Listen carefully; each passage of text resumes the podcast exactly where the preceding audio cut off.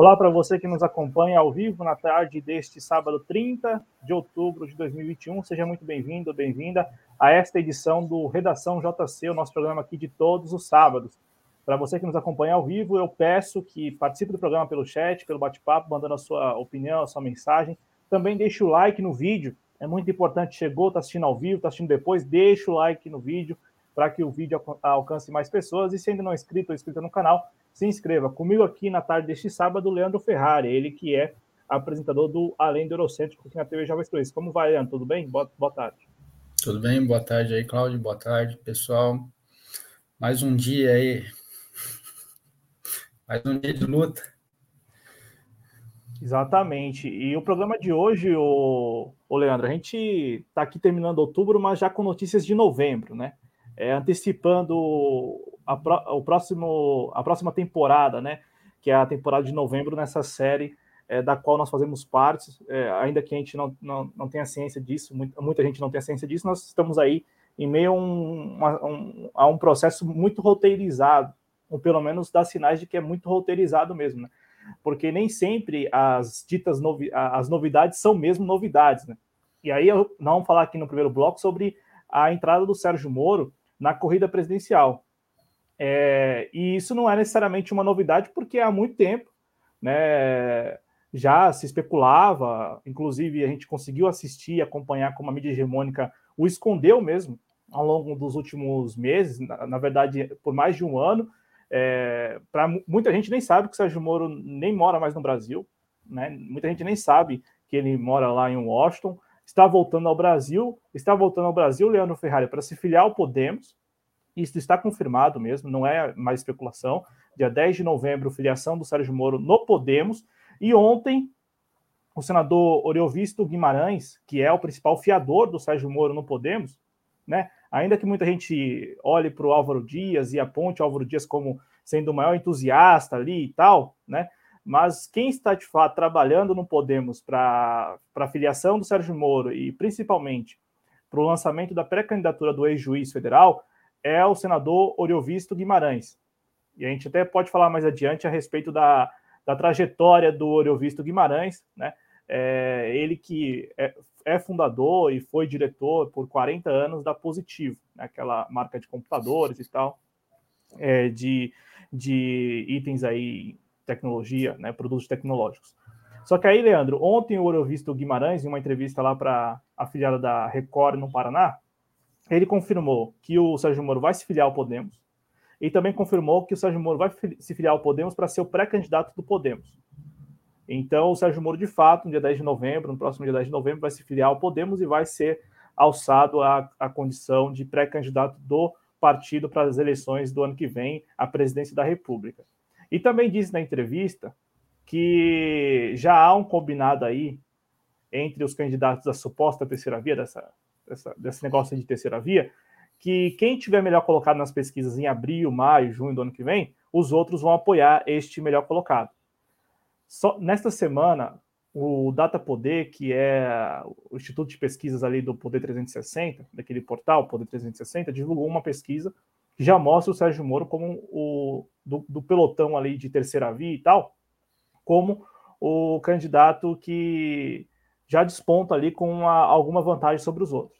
Inclusive, nesta pesquisa do, do, do Poder Data, perdão, falei Data Poder, mas é Poder Data, o, o Sérgio Moro já, inclusive, escanteia o Ciro Gomes, que em todos os, todas as pesquisas, em todos os institutos de pesquisa, aparece como terceiro, como o terceiro candidato mais viável aí, além de Lula e Bolsonaro nessa disputa.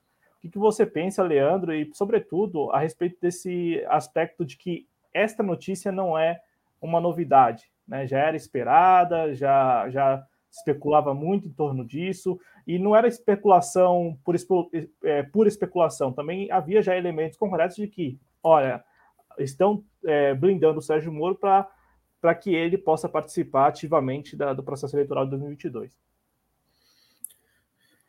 Pois é, hum, alguns fatos eu acho que tem que ser destacado mesmo e deixar como se fosse naquelas lousas que a gente vê em filmes de, é, de detetive, né, de policial e detetive que fazem aquelas lousas cheias de anotações e tal, e bilhetinhos. Acho que vale a pena a gente ter alguns fatos assim nesse sentido de para a gente nunca esquecer e, e, o cenário vai mudando, a gente olha para aqueles fatos, verifica para o cenário, né, para nunca perder de vista. E, é justamente ele vindo agora para a gente, Cláudio, não é novidade, né? Não... Oh, teve um, um lance, uh, assim, que para mim ficou bem, bem claro isso aí, bem, foi bem simbólico. É, teve o, o Piero Larner, ele deu uma entrevista para a BBC, se eu não me engano, em maio do ano passado, e ele falou que eles cortaram justamente a parte que o Piero falava do Moro. E aquilo ali, eu falei, ah, essa é a, é a chave, né? A, a, BBC é uma empresa, praticamente empresa britânica, uh, poderia falar que ela é privada, mas ela representa lá os interesses hegemônicos, né? E os caras assim, de uma forma bem clara, blindaram ele, blindaram. E, e não foi nem pelo que eu entendi da, da, da, do que o Piero falou lá num programa do Duplo Expresso. O repórter também não estava sabendo. Então, essa blindagem veio de cima, né? Então, ali tu já fala, bom, é, é, é isso aí que vai acontecer, cara. E aí você vê que o nome dele não é citado na, em algumas pesquisas, né? E o pessoal vai fazendo cenários com outros candidatos e de repente está ele aí de novo. Então, assim, é, eu ainda, pessoalmente, eu não vejo ele como um nome para algum cargo de presidência ou de vice, não vejo. É, nada impede que ele possa carregar um capital político, como ele carregou em 2018, não sendo candidato, e sim como ministro. Então, também não vejo, não, não, eu acho que não necessariamente precisa sair como candidato à presidência ou vice. Ele pode ir muito bem como ministro e carregar bastante capital político com isso. Agora, outro fato que a gente tem que ter em destaque é justamente a, a narrativa, o contexto que os Estados Unidos vem fazendo, né? Que o Biden colocou a caça à corrupção como algo, como um, um projeto de governo e, e a gente já sabe que eles atuam uh, de forma ampla, de modo que é, o dinheiro passou em dólar, pingou nos Estados Unidos, eles já querem meter o bedelho, já querem uh, mostrar que teriam legitimidade para investigar. Então, qualquer ferramenta uh, que se dê para eles interferir no, nos países dos outros, eles vão, vão fazer uso como melhor convier para eles. Né? E e a gente sabe que ah, corrupções teve, corrupções há, é, só que a, a, coisa ela é bem, bem direcionada. Né? Então, a gente vê que ninguém quer passar realmente esse país a limpo. Ninguém, ainda mais se tratando de uma pessoa que deixou pontas soltas lá 20 anos atrás, no caso do Banestado. Então, assim, é, tem alguns fatos que a gente realmente tem que destacar e colocando assim é, no nosso na, na, nossa frente, como se fosse numa lousa mesmo, e assim que vai mudando os cenários, a gente vai verificando onde aquele ponto se encaixa, porque ele está vindo, tá? Temos mais de um ano e meio aí, o pessoal já começou a fazer pesquisas eleitorais, ainda tem mais de ano, e o pessoal está fazendo, né? Talvez as coisas mudem, mudem, mas uma coisa é certa, não está sendo fácil descartar uh, o Bolsonaro. E é isso que o pessoal quer fazer. Só que como descartar ele? É, como é que o como é que viria essa outra via, sendo que o Bolsonaro ainda não foi descartado? Então, como é que o pessoal vai descartar ele? Acho que é nesse sentido que a gente teria que tentar analisar. É, é... talvez não seja o momento ainda, né? Eu, eu vejo também, o Leandro, que como você mesmo colocou, se antecipou demais. É, eu não me, não me recordo que em 2017 nós é, tenhamos passado por algo semelhante do que nós estamos passando hoje. Sabe, essa antecipação é, com um ano, 13 meses, 14 meses, 16 meses. Vale lembrar que esse clima de eleição, de campanha eleitoral, começou ainda no final do ano passado com as primeiras pesquisas e, e, e entrou em 2021. Em 2017, eu posso estar muito aqui, eu não, não, me recordo mesmo, mas eu, eu acho que não, nós não vivemos um clima tão pré-eleitoral como estamos vivendo hoje. Todos os pré-candidatos, inclusive, já estão com campanhas é, na rua, na rua, nas redes sociais, principalmente, né? É, vide o Ciro Gomes, por exemplo, né? É, contratou marqueteiro, tá aí é, quase que diariamente publicando material que seria um material muito próprio para a campanha eleitoral, né? Para aquele período da campanha eleitoral. Então, é, de fato, se antecipou demais o, esse clima, nessa atmosfera é, eleitoral. Então, eu também vejo que essa questão do descarte do Bolsonaro, se isso ocorrer, eu acho que nós não estamos no momento para isso. Eu acho que pode ficar ali para as vésperas mesmo do processo eleitoral, o real processo eleitoral que vai, vai ocorrer em 2 de outubro lá né, do ano que vem, não agora. Então, até a gente poderia especular, por exemplo, o papel do TSE, do inquérito administrativo nesse sentido, de descartar o Bolsonaro. A gente comentou no redação passado como esse inquérito administrativo ele tem um prazo indefinido e como isso é, está sendo usado neste momento para manter o Bolsonaro no que muita gente considera a linha, né? Então, manter o Bolsonaro na linha. É, então, o Bolsonaro não fala nada do sistema eleitoral e aí o inquérito é, segue lá sendo tocado pelos ministros do, do, do, TSE. Enfim, também tem a possibilidade real de que ele não consiga é, se filiar a nenhum partido. Também tem a outra possibilidade de que ele próprio é, abra mão né, de participar. E isso, para a narrativa da, da, da militância bolsonarista, cairia como uma luva, né? Porque eu venho falando isso para o militante bolsonarista diante de um Bolsonaro que não que, que abdica de ser candidato à reeleição, é, é um sinal da, da grandeza né, dele, da integridade, da honestidade, da, da, da, falta de apego ao poder que ele teria. Então, é, para todos os lados que a gente olha, o, a narrativa ela, ela também é, é um tanto conveniente, né? Só que para a gente seguir aqui, Leandro, eu separei o trecho da entrevista do Oriovisto Guimarães, porque muita gente está colocando ainda a possibilidade do Sérgio Moro ser pré-candidato à presidência, a possibilidade dele, inclusive, se lançar a uma vaga ao Senado por São Paulo, pelo Paraná, o que a gente também pode conversar, mas acho bem difícil, porque no Paraná,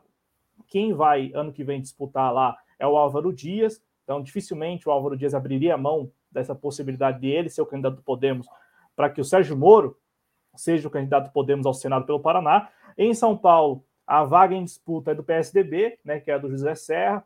Então, não, não sei também se, se para o Sérgio Moro, que esteve com Dória recentemente, que esteve com o Mandetta recentemente, se, se seria interessante ele lançar uma candidatura ao Senado por São Paulo, é, como que ficaria a relação ali com o próprio PSDB, né? Porque a notícia que nós temos, que é notícia mesmo, é um fato, é que o Sérgio Moro vai se filiar ao Podemos. Ele vai se filiar ao Podemos. E quem garantiu isso foi o Oriovisto Guimarães na entrevista ontem lá para a afiliada da Record no Paraná. A gente vai escutar ele aqui rapidinho. Não, o Podemos tem uma posição muito clara.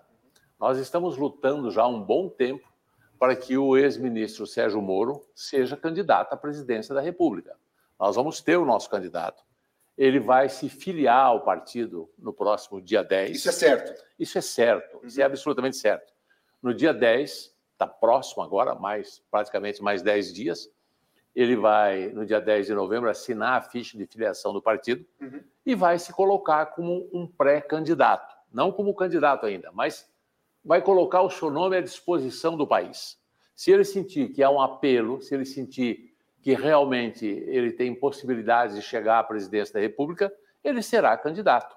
E, e nós estamos desenvolvendo conversas tanto com Dória, tanto com Eduardo uhum. Leite, como com Rodrigo Pacheco, como com todos os outros desses 13 é. candidatos, num, num, numa espécie de tentativa de acordo para que quando a coisa evoluir um pouco mais, lá por abril, maio do ano que vem, é, as pesquisas vão demonstrar qual desses 13 candidatos de centro vai estar melhor colocado. Senhor Aí, não descarta uma composição, então? Não, nem o Moro, nem, nem nenhum candidato está descartando essa composição.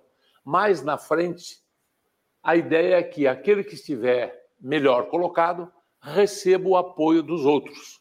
É possível que um ou outro não entre nesse acordo, Sim. mas um grande número de, de, desses candidatos estão conversando nesse sentido. Então, você viu aí, né, Leandro, que a conversa é bem pragmática mesmo. É, vamos lançar o Sérgio Moro uhum. agora em 10 de novembro. Ele aparece nas pesquisas. Até tem um, um, comentário a fazer. Nem todos os institutos de pesquisa estavam considerando o Sérgio Moro como um candidato. Por exemplo, o Datafolha realizou a, última pesquisa que incluiu o Sérgio Moro como uma, uma possibilidade de candidatura foi em maio. As outras não traziam o Sérgio Moro como uma, uma possibilidade ali, né? É, então, vejam vocês que é bem pragmático. Quem estiver na frente lá nas pesquisas, sejam as quais forem, dos institutos que, que quiserem aí, este candidato, este pré-candidato vai contar com o apoio de outros pré-candidatos. É uma conversa super pragmática, o que não é de, se espantar, né? Porque eles são muito pragmáticos mesmo, não tem apego nenhum a nada e tal. Só que a gente sabe, o, o Leandro, que o Sérgio Moro ele, ele tem um filão aí, né? Que é o pessoal que é anticorrupção, né, que se diz anticorrupção, que leva essa, esse discurso, levanta essa bandeira, ainda que de, tenham na prática vícios assim muito é, evidentes, né, vícios éticos, morais e tal, uh, mas esse pessoal que vai é, re restabelecer o, o Leandro, aquela conversa que a gente ouviu muito entre 2015 e 2017, né? Por exemplo, fim do foro privilegiado, prisão em segunda instância, é, é, também, querendo ou não, aquela, aquele pacote lá de, de 10, sei lá quantas medidas contra a corrupção, tudo anticorrupção. Então, esse, esse chavão do, do combate à corrupção ele vai, vai ser a tônica, de novo, dessa, pelo, pelo que o Oriovis também disse na entrevista ontem, vai ser a tônica do, da narrativa e do programa, entre aspas, aí, de governo do, do Sérgio Moro. E a gente sabe que isso tem um apelo enorme na sociedade, né? Eu, eu, eu falo porque no dia a dia eu escuto muita gente ainda atribuindo todos os nossos problemas à corrupção. Então, esse raciocínio é um raciocínio que muita gente faz, né? Muita gente faz no dia a dia. É, o que, que você pensa? Você acha que ele chega em maio lá como o pré-candidato mais viável nessas segundas pesquisas? Por, a primeira pesquisa depois é, da notícia de que ele vai se filiar ao Podemos, que é esta do, do Poder Data, já traz ele como o terceiro colocado ali. Eu não, não gosto de analisar pesquisa com um ano de antecedência, não gosto mesmo, não faço esse tipo de análise. Quem, me, quem acompanha meu, meu, trabalho aqui na TV Jovens Coisas sabe que eu, eu, eu, eu sou muito, é muito relutante e, e, resisto a fazer isso. Mas aí essa pesquisa do Poder Data, que é desta semana, já mostra o Sérgio Moro à frente de todo mundo. Inclusive tirando o, o posto ali que era do Ciro Gomes até agora. Não, eu, eu, vejo assim que esse pessoal ele, eles têm um ampla, uma, uma gama boa de ferramentas ao, favor deles, né? uh, de modo com que eles vão trabalhando essas ferramentas para poder uh, atingir aquele resultado final que eles querem. Então, tem, tem essa questão assim que das pesquisas que é, pode, pode haver pesquisas um tanto uh, direcionadas, né? De modo a ir arrebanhando o pessoal. Então, por exemplo, ah, o Moro não tem chance nenhuma. Não, aí daqui a pouco começa a sair pesquisa, ó, oh, não, ele tem chance, sabe? E aí vai fazendo com que o pessoal do bolsonarismo vai migrando aos poucos, assim. Claro que isso aí jogando com os meses ainda que falta. Talvez, vamos supor, Cláudio, vamos, vamos, a gente ainda não sabe o que, que vai ocorrer com, com o lançamento das candidaturas do PSDB. Mas vamos supor que saia uma aí, e ele consiga redirecionar o capital político dele para uma para Eduardo Leite, para o Dória, enfim. É, para mim, isso aí é tranquilamente viável de eles operarem isso aí do, com as ferramentas que eles têm. É, então, estão falando aí, né, pré-candidato. Tá? Pré-candidato é uma forma de você falar, ó, oh, pessoal, o nome dele está no jogo, vamos, vamos botar fé nele, e daí o pessoal vai direcionando as coisas. Uh, aí, aí tem a questão que, bom, porque o, o, que, o que vale no nosso país é uma pessoa, um voto, né? Então, de certa forma, tem que tentar tem que tentar ter um pé na realidade, ainda que a gente possa não confiar nessas urnas. Eu e você, por exemplo. Tem gente que confia, mas tudo bem. Eu até não sei se o, se o vídeo vai ser boicotado por causa dessa minha fala. Mas... Não, não. Acho que vai ser boicotado quando a gente falar da relação do Oriovisto Guimarães com a Positivo, TSE, 176 mil urnas que estão sendo contratadas agora. A única empresa habilitada é a Positivo, do Oriovisto Guimarães, e ele agora com o Sérgio Moro. Enfim, aí talvez é, haja algum Tem que tomar cuidado com essas falas de agora em diante, porque até deputado já perdeu o cargo, né? Coisa inédita. É que o deputado, geralmente, por ser político, né, ele é muito escrachado. Aqui nós tentamos pautar esse assunto, como pautamos da, das vezes em que a gente discutiu aqui, pelo aspecto técnico mesmo das fragilidades do sistema, né? Não é falando, olha, fulano de tal foi prejudicado, porque aí também é avacalhar, como a gente já comentou, né?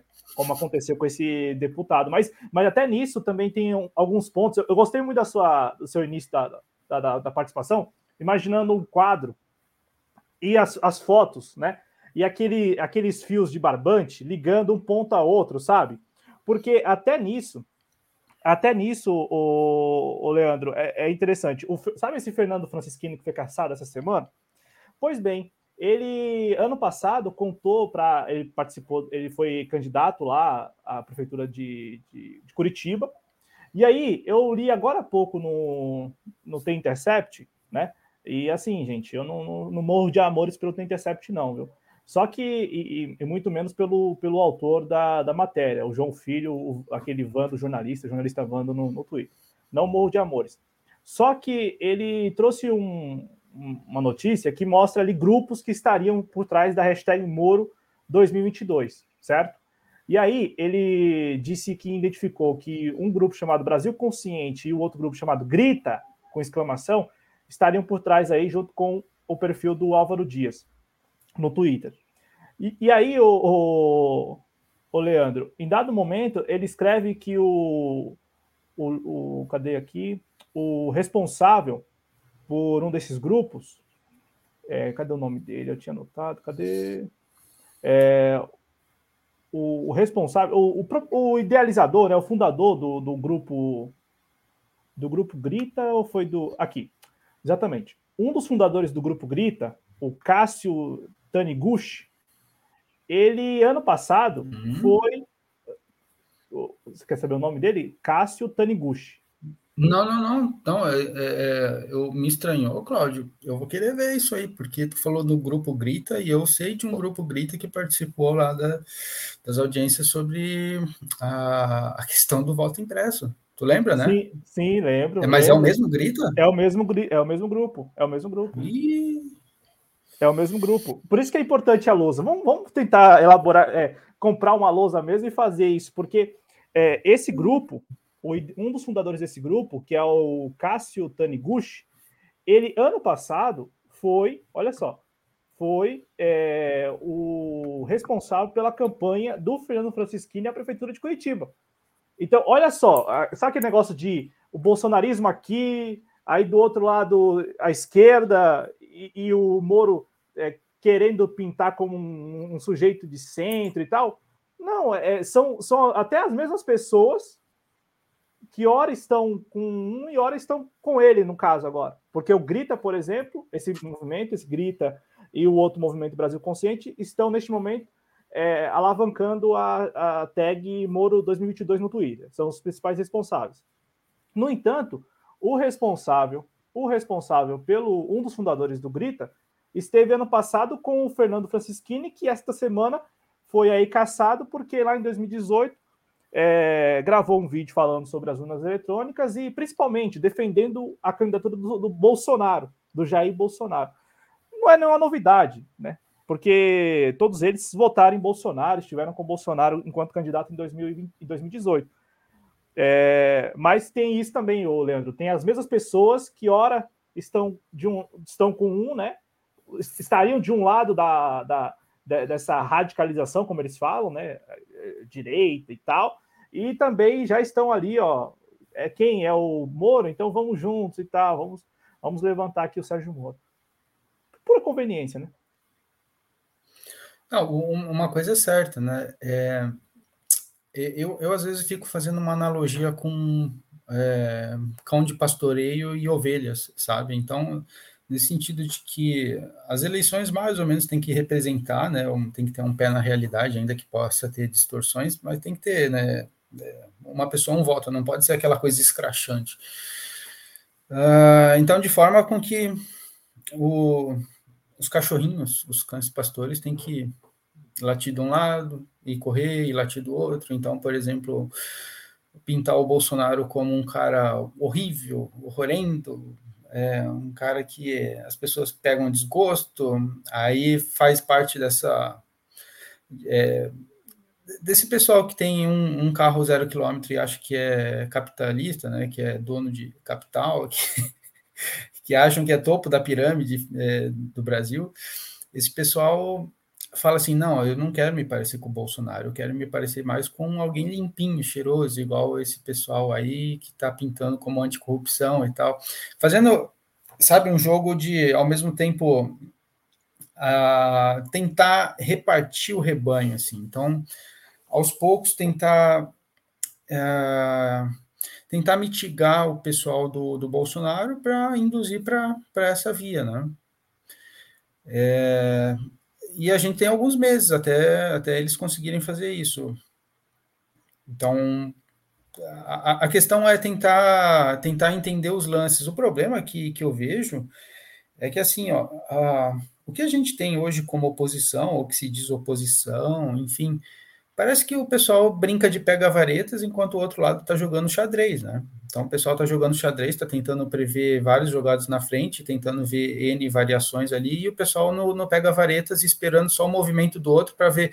Não, não, eu, tenho, eu não posso fazer nada porque eu tenho que esperar o movimento do outro, vai que as varetas caem, então eu vou ficar esperando. Então, aí o cara faz um movimento, ele vai lá e faz um outro, e fica parado, né? Então, é um pessoal bem. É, é, eu, eu, eu, antes estava tentando achar que era damas e, e xadrez, mas não, eu acho que é pega varetas mesmo. E, e, esse é o problema, porque o pessoal, eu vi o pessoal descartando um monte de gente, falando, não, esse aí já era, não, não, imagina, imagina. Só que uh, já era, até onde eu vi, Cláudio, que o pessoal que descartou é o pessoal que acredita no que o Intercept fez, no trabalho da Vaza Jato e tudo mais. Que se você for ver, isso aí é restrito a uma certa bolha. É, tanto que aquela, não, aquela pesquisa que saiu na Veja lá, aquela matéria falando que o Lula era o cara que mais representava o combate à corrupção, aquilo ali é, é palhaçada, né? Então, ao ponto de sair aquilo ali, o pessoal achar legal, o pessoal ficar contente com aquele tipo de notícia. É, mas, enfim, ainda tem um pouquinho de tempo para rolar e muita coisa pode acontecer, mas é bom a gente ir, ir, deixando as coisas penduradas, assim, né? E tentar, e tentar analisar o cenário, porque a, gente sabe o, o ponto de chegada. É, é o descarte do Bolsonaro, ele veio para fazer isso aí que ele está fazendo, ainda falta reforma administrativa, talvez a tributária não vá sair, mas a, a administrativa eu creio que vai sair. Ah, aí depois já é, limpou o terreno, fez a maior parte das coisas que precisava fazer, ah, deixou o partido político, isso aí eu acho pra, pra, no, do meu ponto de vista, favorece mais ele, porque assim, ele saindo do partido não desgastou o partido, então esse partido veio como algo novo e está aí. É, o cara que poderia estar tá trazendo problema ao partido saiu do partido, ele não precisa disso, ele tem um capital personalíssimo dele mesmo, né? não, não, não, não foi carregado com o partido, ele que ajudou a, a formar esse partido. Então ele saiu do partido, é, deixou o partido ter vida própria, não queimou o partido. Se o pessoal tiver que queimar ele, ele vai se queimar sozinho, vai sair sozinho. Enfim, é, o, o, pessoal tá sabendo jogar e, e, e, quem se coloca como estudioso aí, os, o pessoal da oposição aí, eu acho que tá, tá muito devagar. Tá muito devagar. É, tá sempre um passo atrás, né? Ou mais passos atrás, né? É, eu vou passar aqui no chat para registrar as primeiras participações e até lembrar, lembrar não, né? Eu não fiz nenhuma menção no início do programa, mas vamos lá. Estamos com a nossa enquete, né? A gente aqui tem abusado das enquetes. Então vamos lá, a enquete de hoje. Sobre Moro na corrida presidencial, você acha que, que ele irá se candidatar, mas não ganha? Não sairá candidato? Ou irá se candidatar e ganha? Por enquanto, é, com 50% dos votos, não sairá candidato. Então, o pessoal aqui colocando que ele não vai sair candidato, tá? Só para registrar aqui o pessoal, 50% dos votos. no sentido de que ele não sairá candidato. E aí a pergunta é bem específica, viu, gente? Candidato à presidência da República. Ah, o Senado e tal, aí não é, não, não parece ser o plano do próprio Sérgio Moro. Né, ele está vindo a se filiar a um partido político para ser o para ser o pré-candidato pelo menos e barganhar politicamente até as vésperas das eleições, a gente não sabe. Só uma coisa para a gente passar no chat. Fim do foro privilegiado. Ó, fim do foro, foro privilegiado. Prisão em segunda instância. É, impeachment de ministros. Lava toga, hein? Lava toga, hein? Lava toga. É, conluio entre judiciário e legislativo. Bom, esses pontos, é, na verdade são quatro pontos aqui, né? Esses quatro pontos estarão com certeza no discurso do Sérgio Moro pré-candidato. E aí eu passo a vocês é, a pergunta, né? Eu repasso a vocês a pergunta. Hoje, qual fatia do eleitorado se identifica com esses quatro pontos? Né? Qual fatia do eleitorado é, se identifica com esses quatro pontos? Fim do foro privilegiado, prisão é, em segunda instância, impeachment de ministros e conluio entre judiciário e legislativo. E esses quatro pontos foram citados pelo Oriovisto Guimarães na entrevista ontem. Logo ele, hein? Logo ele que está aí tentando fechar negócio com o TSE é um cara que fala de conluio e é, são as contradições né, que a gente sabe que existem e são muito explícitas. Agradecer ao Adriano Garcia aqui, falando que o bandidão vem aí. Como disse o Leandro, é, todos nós aqui temos ciência do que, do que fez Sérgio Moro, de quem é Sérgio Moro. Todos nós aqui temos. Temos ciência disso e tal. Agora, desde que a desde a Vaza Jato e tal, mais recentemente com outras mensagens da Operação Spoofing sendo divulgadas, a gente sempre questionou é, o quanto disso está chegando para a base da sociedade, que é quem acredita no Sérgio Moro enquanto herói, enquanto uma pessoa íntegra que fez tudo que estava ao alcance dele para combater a corrupção. É, a gente sempre se perguntou porque no dia a dia a gente observa que as pessoas não tomaram conhecimento do que fez Sérgio Moro e também de quem é Sérgio Moro. E aí isso para ele é, é um trunfo, né? Porque ele e, e isso, claro, isso ocorreu graças à, à blindagem da mídia hegemônica, mas ele chega para essa corrida eleitoral, é, para essa corrida presidencial, tendo é, em boa parte da, da sociedade ainda no, no imaginário aquela ideia do Sérgio Moro super-herói mesmo, como disse aqui o, o Eduardo Lima.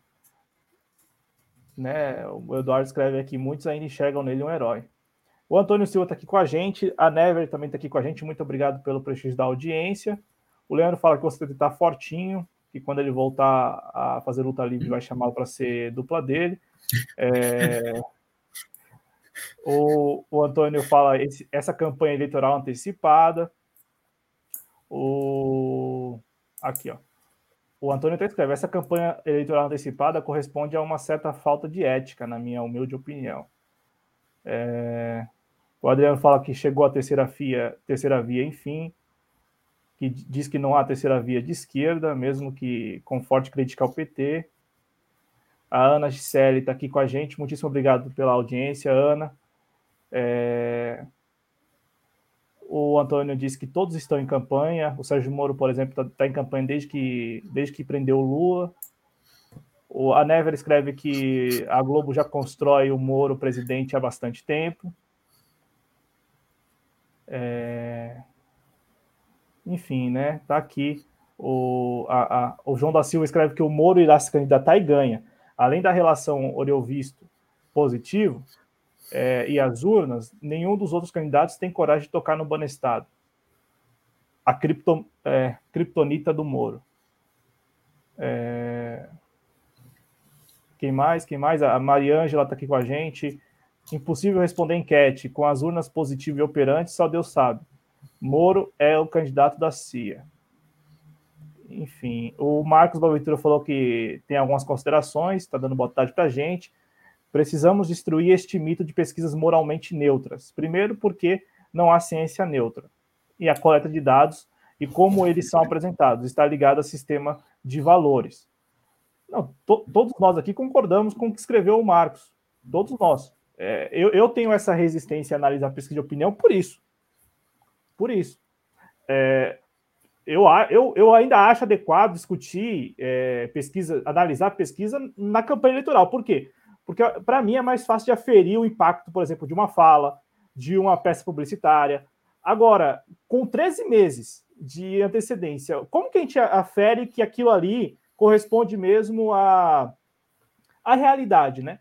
Não dá.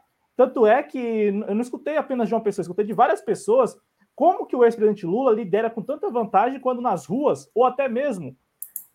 Experimentem, experimentem e fazer o seguinte. Esta semana o Lula deu entrevista à Rádio Jovem Pan de Sorocaba, né? Uma filial da, da, da, do sistema Jovem Pan de, de rádio. Eu, eu assisti a um trecho da entrevista. Uma entrevista na qual os entrevistadores de, demonstraram ali, primeiro, uma certa simpatia ao ex-presidente Lula e também foram muito cordiais com ele, mas assim, demonstraram muita simpatia, na verdade, não certa, muita simpatia ao ex-presidente Lula. É, então, bem diferente da, da, da, daquilo, por exemplo, que, do que a gente vê na, na Jovem Pan, né?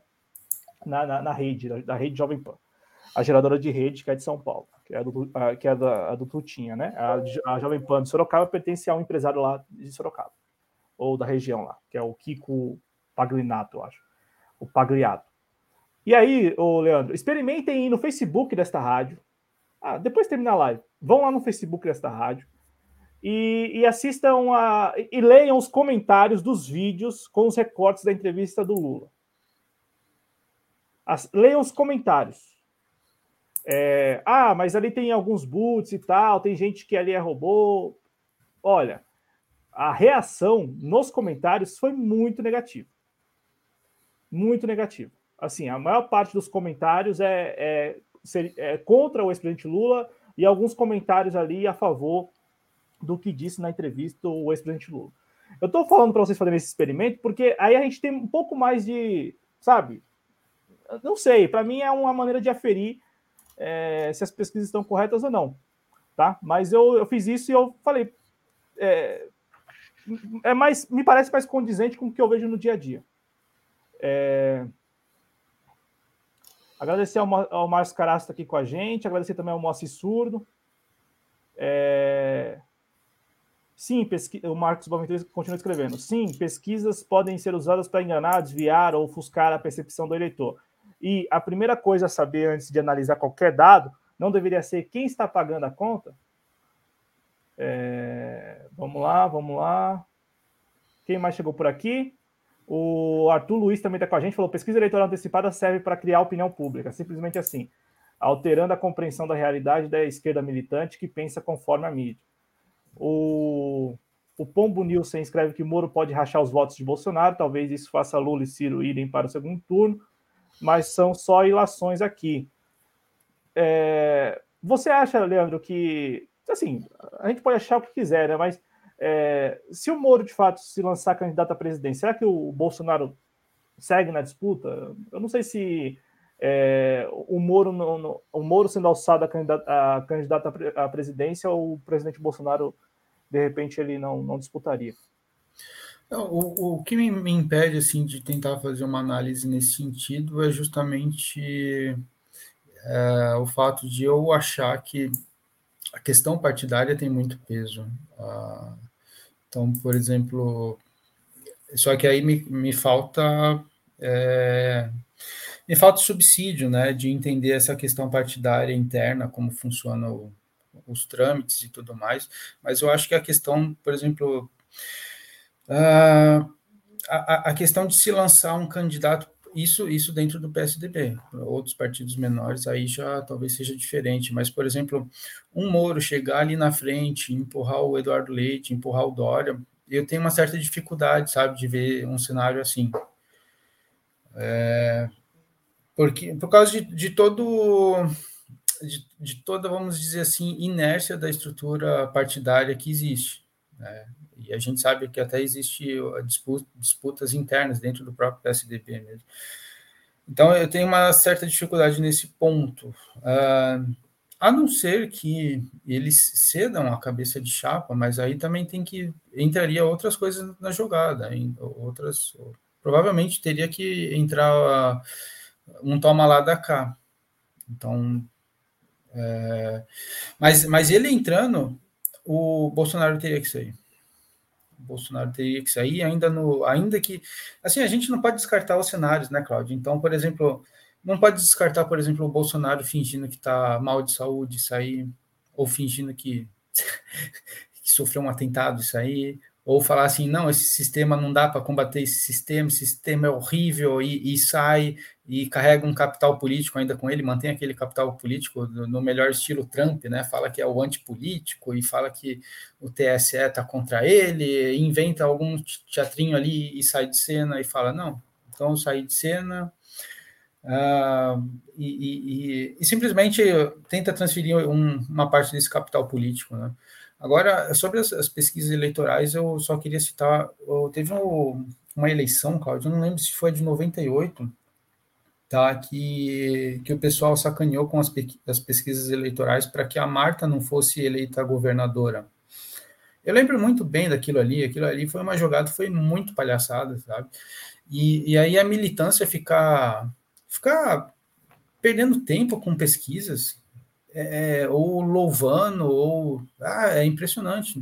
É, é, é, bobagem, é bobagem, mas o pessoal perde tempo. Então o pessoal parece que uh, esquece das coisas que aconteceu algum tempinho atrás, né? E não muito, porque o pessoal vem falando, ah, o Moro não fala bem, ah, e quanto que o Bolsonaro falou para ganhar a eleição? Precisou falar muito? Assim, em, em debates? Não, ele falou, ele fez o, o trabalho que ele fez foi outro, né? Mas em, em termos de debates, que, que debate que o Bolsonaro foi e que o, o, o Moro também não poderia fazer ali. Mas uh, eu não acredito. E, e tem uma coisa assim que eu também queria citar. Vou, vou compartilhar uma notícia aqui, Cláudio, uh, que talvez o, o Moro tenha um papel fundamental nesse esquema aí. Eu vou compartilhar aqui, deixa eu ver. O, o, Leandro, a sua dificuldade então é em ver o PSDB abrindo mão de uma candidatura, é, é isso? É, é. Ó, para eu não fazer errado, Claudio, tu pode compartilhar essa notícia aqui, ó? Claro, claro. Deixa eu, Deixa a gente abrir aqui. Para o tá pessoal também não esquecer disso aí, tá? Porque eu não vi ninguém lembrando, ninguém citando, ninguém uh, do ponto que ele está hoje, assim como alguém fora da política, para esse ponto que ele chegou a ter que o Reinaldo criticou, que assim ele ia ter um, poderes ali impressionantes em termos de da, da estrutura estatal que ia estar tá abaixo dele. Uh, eu lembro muito bem o Reinaldo criticando ele nessa época aqui, que o Reinaldo, eu acho que foi o, o primeiro cara que tentou denunciar a questão do COAF passando para o Moro. E aí tu lembra dos termos corrupção, combate à corrupção, o, o governo dos Estados Unidos falando do combate à corrupção. Então tu vê todas essas instituições vitais para a administração de, de, de, de, muita informação, né, da, em termos da estrutura do Estado brasileiro, abaixo da, do, na, é, sobre a tutela do Moro, então assim, ele não precisa ser presidente para ter todo esse poder. Então ele pode vir muito bem como ministro novamente e ter muito poder.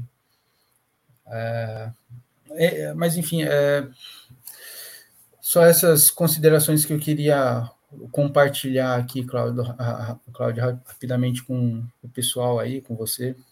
Claro, claro. Eu, eu eu também vejo que o, o Sérgio Moro ele tem um, um, programa, né? Ele tem um programa. Ele, ele conseguiu executar esse programa, talvez não com o êxito que ele esperava, mas conseguiu executar isso no, num período em que esteve no Ministério da Justiça. Né? É, a, o, o, próprio pacote anticrime passou no Congresso. Né? Tá valendo já. Então, assim, ele não, não é um inapto, é, como muita gente pinta. Eu também vejo, Leandro, como você já tinha comentado comigo várias vezes, que o Sérgio Moro, ele, pô, ele seria um, um, um ministro que muita gente desses muitos candidatos do, da terceira via gostaria de ter. Acho que todos eles. Talvez com exceção do Ciro Gomes, mas de resto, todos os outros, se o Sérgio Moro topasse ser ministro e tal, todos eles aceitariam. Assim como também vejo que o Sérgio Moro, ele, ele também seria um baita cabo eleitoral. Ele seria um baita cabo eleitoral. No entanto, a gente já tem aqui um dado que é a filiação e também a, a, a, o lançamento de, de uma pré-candidatura à presidência. E, e, como disse o, o principal fiador desse processo, quem estiver melhor nas pesquisas, com todos os viés, possíveis, o, vai, vai receber o apoio dos outros. Eu, Cláudio Porto, não acho que inclua-se aí o PSDB. Eu até acho que o PSDB, sendo bem honesto, sendo bem honesto, ele, o PSDB mantendo uma candidatura ou não, não para mim não, não influencia na no, no, no, avanço da candidatura do Sérgio Moro, para não falar na, nas reais chances dele levar. Né? Eu acho que ter ou não ter o apoio do PSDB para o Sérgio Moro não, não pesa na minha avaliação, porque, segundo o Oreo Visto, o, o que eles estão imaginando? Ó, o Podemos com União Brasil, que é o maior partido agora de, do Brasil e, e também o maior partido de direito, e também outros partidos que estiverem por ali, como satélites, o PSD, de repente até um Solidariedade. É, aí, aí a gente fala, mas poxa, você acha mesmo que o Sérgio Moro, como que o Sérgio Moro iria sustentar essa história de que ele combate a corrupção, tendo ao lado dele Gilberto Kassab, tendo ao lado dele é, figuras corruptas? Ora, mas enquanto o juiz ele não se permitiu se fotografar com Aécio Neves, com Michel Temer, não foi? Naquela foto, tá o Michel Temer também, eu acho, naquela foto lá do prêmio da, da Isto é. é... Então, assim, a, a, ele não se preocupa porque a mídia já faz, esse, a mídia hegemônica faz esse trabalho por ele. É, tanto é que, como o Leandro se espantou até, é, o grupo Grita, que, a, que está alavancando nas redes sociais o, a tag dele, é o mesmo grupo que defende há um bom tempo o voto impresso. Mas você viu não, alguém na mídia falando. Calma aí. O, o, Grita, o Grita, eles defenderam a, auditoria eletrônica de chaves eletrônicas. Para cada voto registrado na urna eletrônica, teria uma assinatura digital. Certo, certo. Mas lá no, no manifesto eles não defendem o voto impresso. Não, não, eles estavam entrando com essa. E, e, isso que eu fiquei bem atento durante as audiências, porque pareciam que eles estavam rumando para esse sentido, assim, de deixar tudo eletrônico, ainda eletrônico. A, a única diferença é que seria uma assinatura eletrônica para cada. uma autenticação eletrônica para cada voto e depois também, se não me engano, para totalização, mas tudo em termos de, de eletrônica mesmo. E mas, mas não, não, eles não. É isso que eu achei estranho quando você falou, porque eu vi o pessoal também defendendo esse pessoal do Grita. então, uma convergência aí de, de questões. Eu até vou pesquisar mais agora que estou tocando nesse assunto. Aqui, é, é, é, as, as coisas começam a ficar mais sinistras ainda. É, o, o Grita, ele publicou aqui, voto impresso no século XXI, né? É, e é uma think, tank de associados do Grita.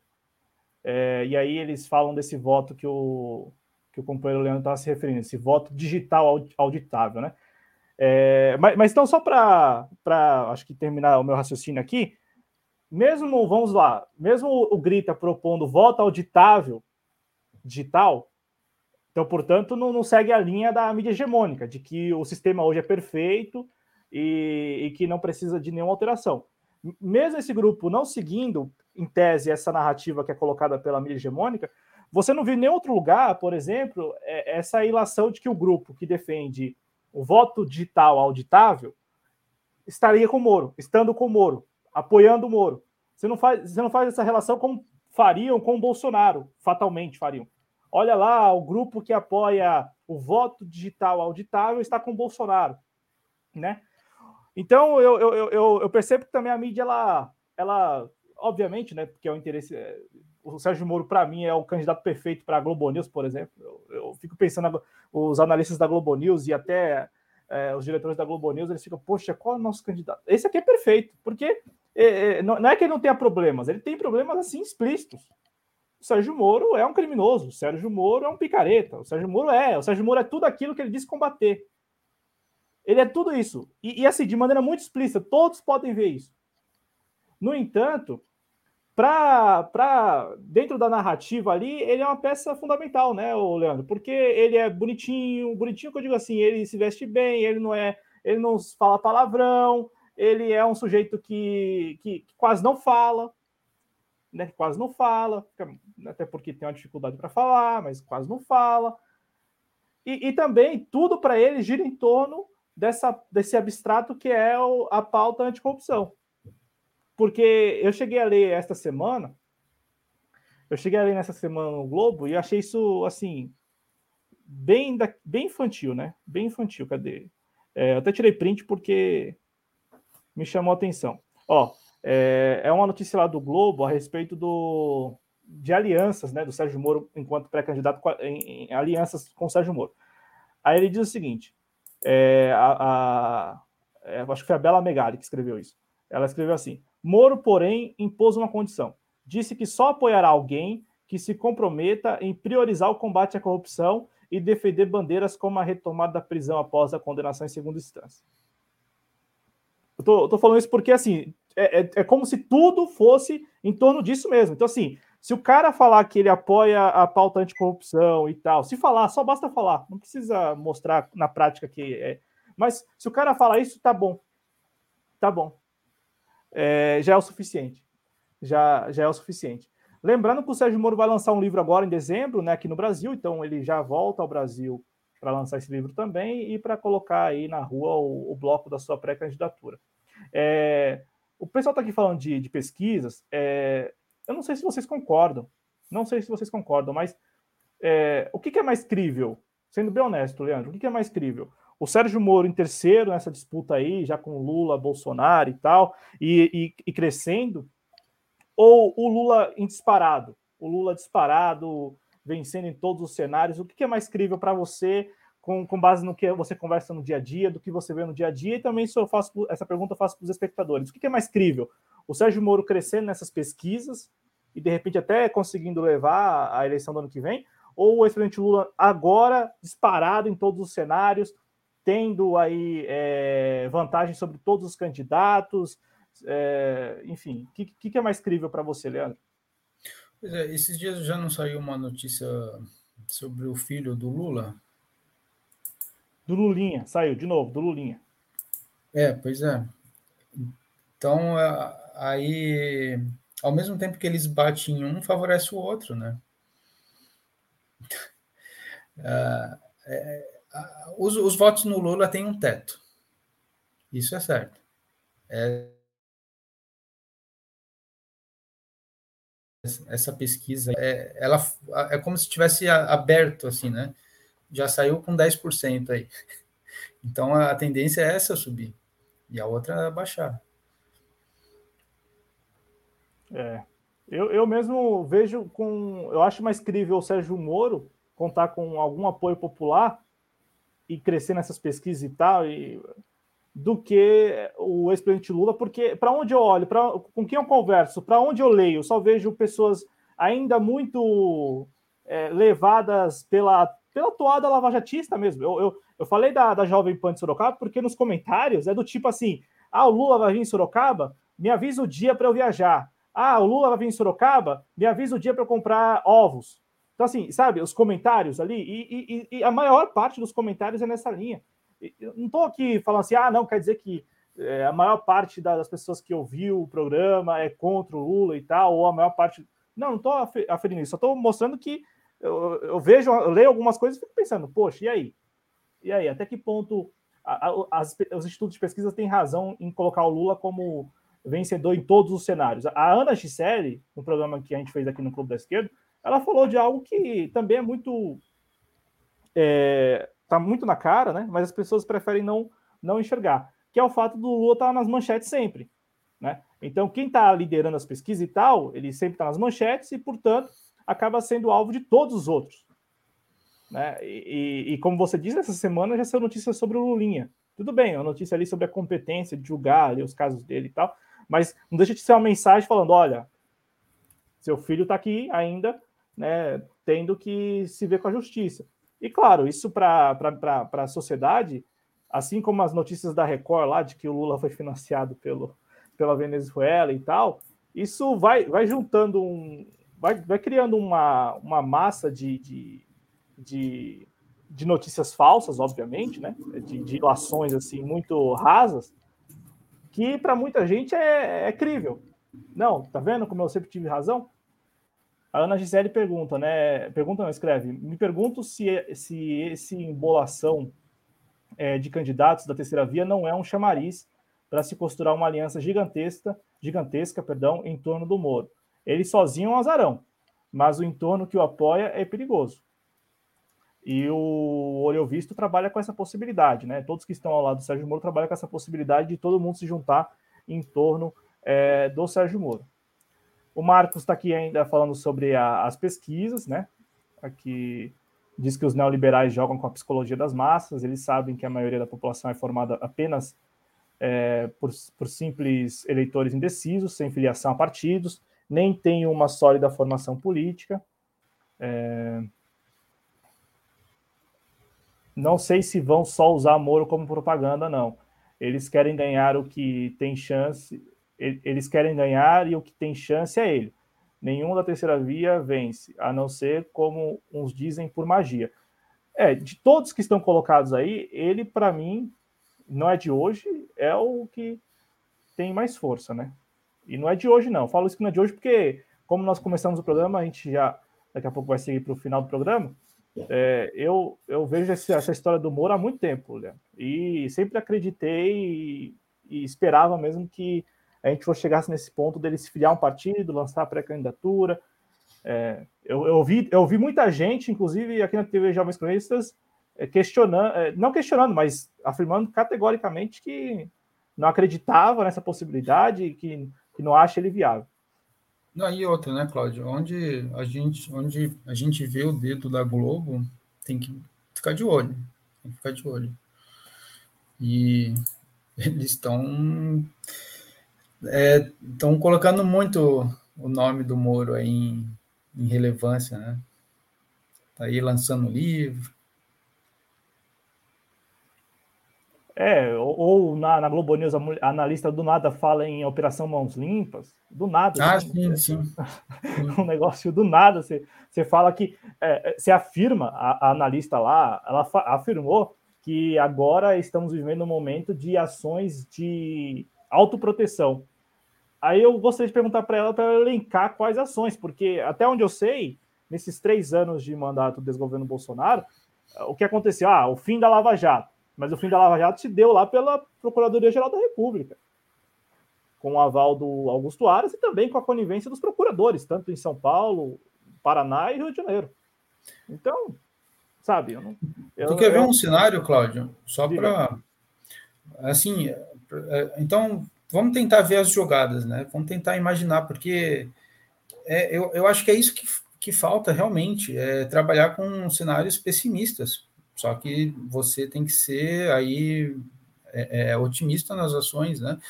É, cenários pessimistas, vamos, vamos, imaginar o pessoal explode ações aí de combate à corrupção, lavagem de dinheiro, o que for aí, contra alguns figurões, algumas peças importantes, ainda que não dê nada, é para o sistema é, é, fácil abrir a, um, a, todo um alvoroço em torno de, de alguma notícia e daqui a pouco falar assim, ah, não, erramos mesmo, não, não, não tem nada aqui. Basta ver a, a, decisão do STF, né? Quanto tempo falar, ah, é, eu acho que o Moro, é, eu acho que ele não poderia ser o juiz, não. Quanto tempo passou? É, é, isso é ridículo. Do, então, assim, competência, cinco anos, né? Pois é, é, é, nada impede de, de, explodir algumas bombas aí, é, no sentido de fazer o pessoal realmente arrebanhar os eleitores, né?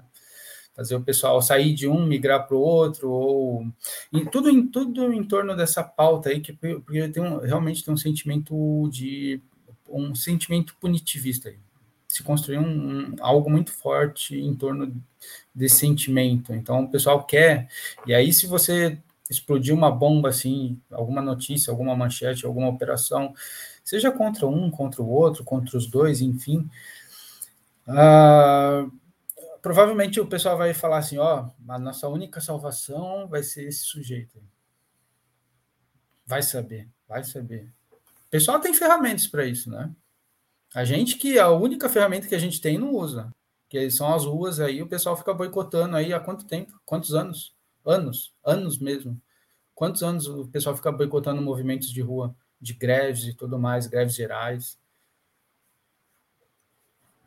É, no, no, próprio caso de apoio à Lava Jato, é, eu estava pensando, lembrando hoje, a gente fez um programa aqui no ano passado, não, foi neste ano, foi neste ano. A gente fez um programa aqui sobre o fim da Lava Jato. O fim da Lava Jato mesmo. O nome, a franquia, sabe? Esse negócio acabou. O que tem lá agora é, é um grupo de procuradores, mas a Lava Jato, enquanto franquia, ela foi extinta. Né? É, e aí eu lembro que eu estava no dia com o Pedro Araújo e a gente comentou aqui que não teve nenhuma, nenhuma pequena manifestação de pessoas comuns, classe média mesmo que fosse, contra isso. Então, assim, sabe aquele negócio, aquele fenômeno que a gente viu de 2015, 2017, as pessoas indo para a rua com o Sérgio Moro inflado, é, as pessoas indo defender o Deltan Dallagnol? Tudo artificial. E aí, esse é o problema. Porque se é artificial, o Leandro, não sei se você concorda, mas quando chegar o momento de novamente reunir essa galera, essa galera será reunida. Então, não foi quando do fim da Lava Jato, do, do, do, da extinção da Lava Jato enquanto nome e tal. Não, não, não precisava levar ninguém para as ruas ali contra isso. Agora, estamos aí iniciando um ano eleitoral, né? Muito, muito próximos do, do início do ano eleitoral. Essa galera, de novo, vai, vai aparecer, como já aparece agora com essas tags aí na, no Twitter, é, tudo em torno do Sérgio Moro, sobretudo, né? Mas também do Dallagnol, do Carlos Fernando Santos Lima. Veja, a Jovem Pan, que é tida aí como uma, um veículo bolsonarista, não é? É tido como um veículo bolsonarista. É o principal espaço dessa galera. É, é, é onde essa galera aparece e fala. Deltan Dallagnol, o próprio Sérgio Moro. Então, então, não sei se vocês já perceberam, mas Estamos tratando aqui é, de um fenômeno que é o, uma continuidade, representará uma continuidade né, do, do, atual desgoverno Bolsonaro. Por isso, o que você disse antes sobre se o Moro estiver, o Bolsonaro não está. Porque aí não, não faz sentido o Bolsonaro estar concorrendo com aquele que dará continuidade. É, a mesma coisa do que aconteceu em 2018 com o próprio Michel Temer. Michel Temer se viu ali diante de candidaturas que dariam continuidade a. a e eu até não, até não sei até que ponto ele já não sabia de alguma coisa, mas dariam continuidade ao seu desgoverno. E ele abriu mão. Aí entra a narrativa conveniente ao Bolsonaro, né? Pô, se ele abrir mão, vai ser uma narrativa super conveniente. Porque, como eu tô falando, todo mundo que apoia ele vai dizer que ele é íntegro, honesto e que é desapegado do poder. E que cumpriu a promessa de campanha de que não ia concorrer à reeleição olha só o, o, pacote, né?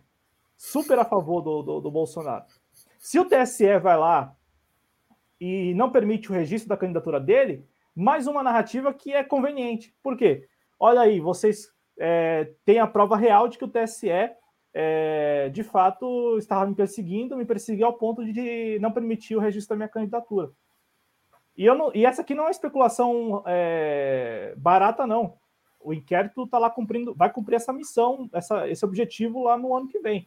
Pelo menos é o que sai do próprio TSE, de que o, TS, de que o inquérito vai, vai aí pelo menos até o ano que vem.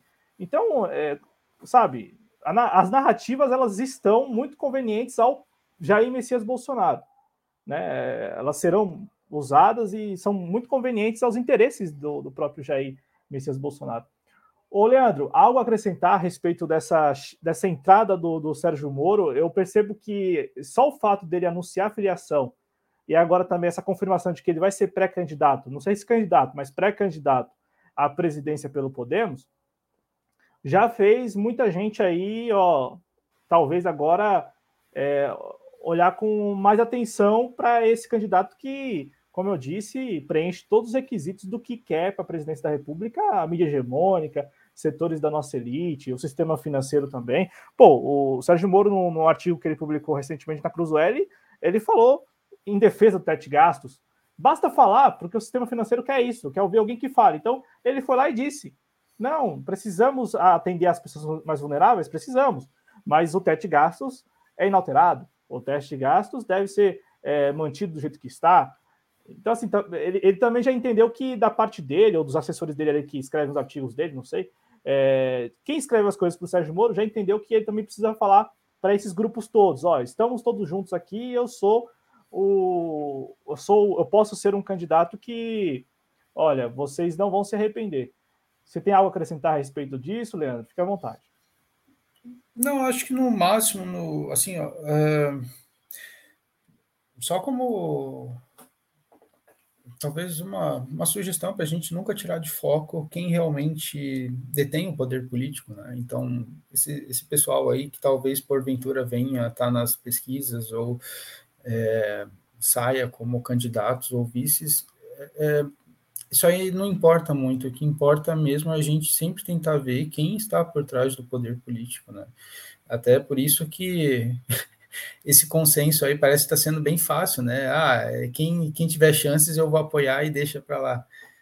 Por quê? Porque a pessoa é o que menos importa. Então, é, se for o caso, eles vão fazer mesmo. É, o, o, que importa é deter o poder político, continuar detendo o poder político.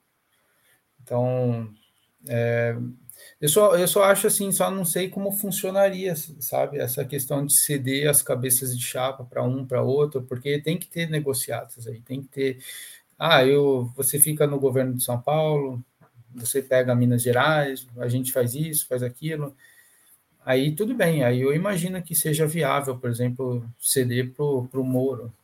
Mas, mas no fundo é isso, Cláudio. Eu acho que é, a gente tem que continuar analisando o cenário desse jeito, os, os, os, fatos a gente vai colocando num mural e olhando aquilo e comparando com o que vai acontecendo, né? Então, pauta anticorrupção, é, de modo com que os Estados Unidos consigam, de, de modo via sistema, interferir nas nossas ações aqui dentro.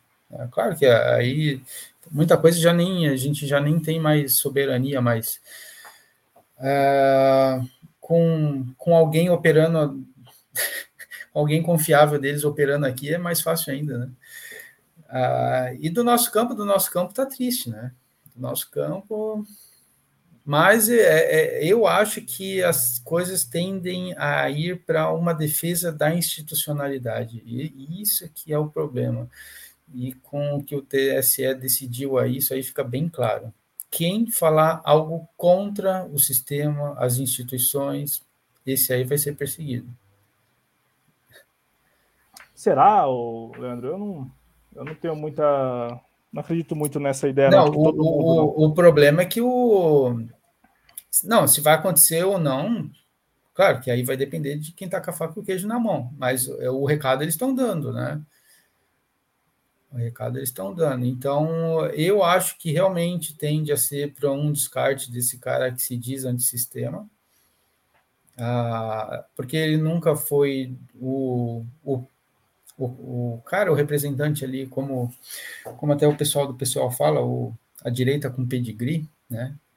Esse cara que está aí não é a direita com pedigree. Foi o que deu ali no momento. Então, ele, para eles, se puder ter alguém que represente isso aí, para eles é melhor. É, e o Sérgio Moro, ele. Ele representa. É, o Sérgio Moro tá, tá ali. É, é, é, e de todos que estão colocados, ele é o que melhor representa, ou não? Hum... Não, como ferramenta. Como ferramenta, 100%. é que de todos, né? Eu falo, por exemplo, ah, você tem lá é, Luiz Henrique Mandetta, Eduardo Leite, João Dória, é, aí tem o Rodrigo Pacheco. Enfim, vai colocando esses nomes na mesa, Simone Tebet, que são especulações. O, o, Rodrigo Pacheco, de fato, não tem nada a perder porque ele tem mandato no Senado até 2027. Então, para ele, tanto faz como tanto fez. Mas a Simone Tebet é óbvio que ela não vai, porque ela tem mandato até o ano que vem, até 2023. Então, ou ela. Na verdade, ou não, né? Ela tem que se candidatar ao legislativo, seja ao Senado, ao deputado federal, porque vai perder, vai deixar de estar em Brasília, como fez o Luiz Henrique Mandetta, né?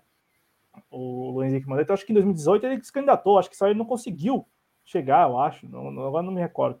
Mas o fato é que ele não é deputado federal, né? Então fica meio que, é, é, quando a pessoa não está em Brasília, fica meio que por fora mesmo, né? Obviamente. Então, eu vejo Simone Tebet, eu vejo o próprio Álvaro Dias, esses candidatos que o mandato termina em 2023, é, eles estão pensando em, em, seguir em Brasília. Então, não faz sentido lançar uma pré-candidatura à presidência ou abrir a, a mão da sua, da, da sua vaga para outras pessoas. Pô, os caras querem continuar em Brasília, né? Então, não acho que faça sentido. Mas eu vejo que o Sérgio Moro, de todos esses pré-candidatos aí, é o que melhor preenche esses requisitos. É...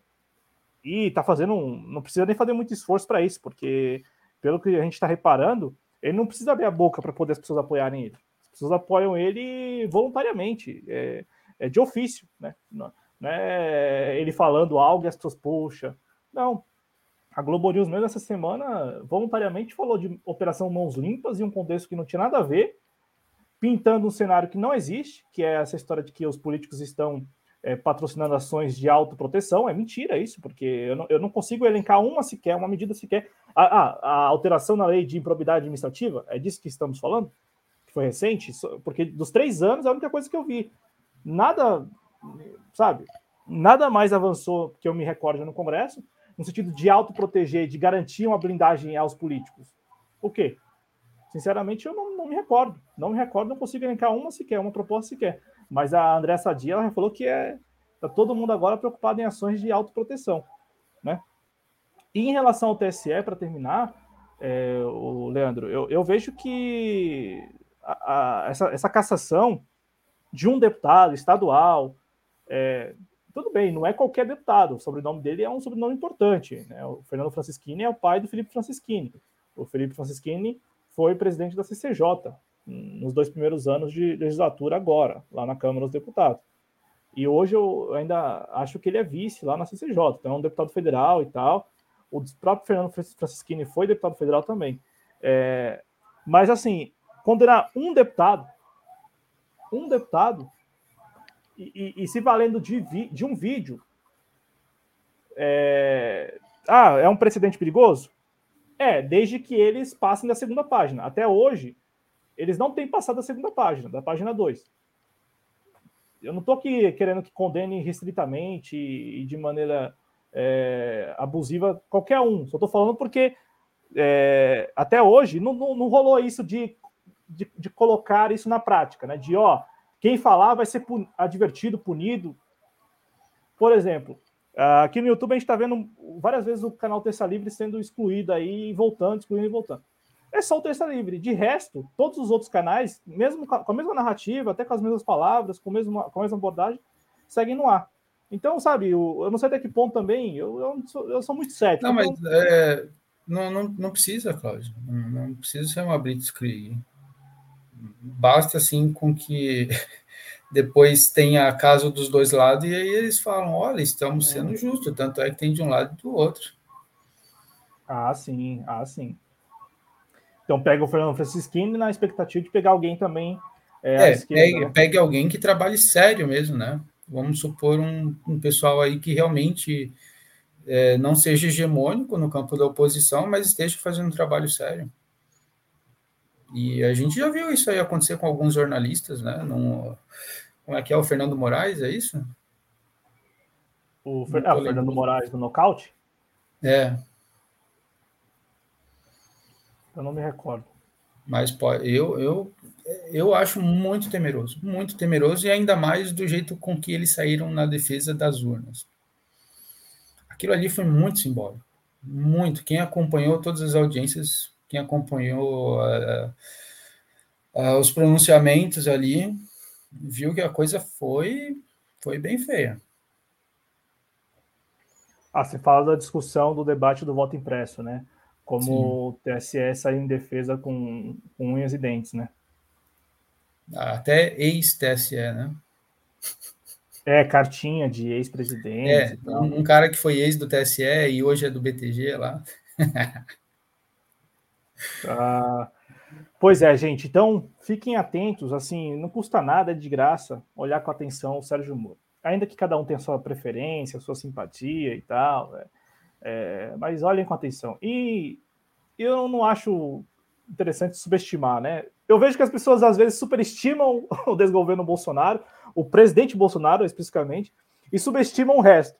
eu acho que tem que ter um ponto, encontrar um ponto de equilíbrio, porque parar de superestimar o Bolsonaro, né? Colocar, acreditar a ele tudo que acontece, e também deixar, parar de subestimar figuras como o Sérgio Moro, como também a, o pragmatismo dessa galera. Eu já ouvi, por exemplo, ah, mas fulano não vai se juntar com ciclano, ciclano porque o eleitor talvez não vote. Olha, ele se junta e o eleitor vota também. É, é, é, basta ter ali uma campanha, comunicação já era, fim de papo. Como o próprio Marcos, acho que escreveu aqui no chat, as pessoas não são filiadas, não estão participando é, desse, desse debate, né?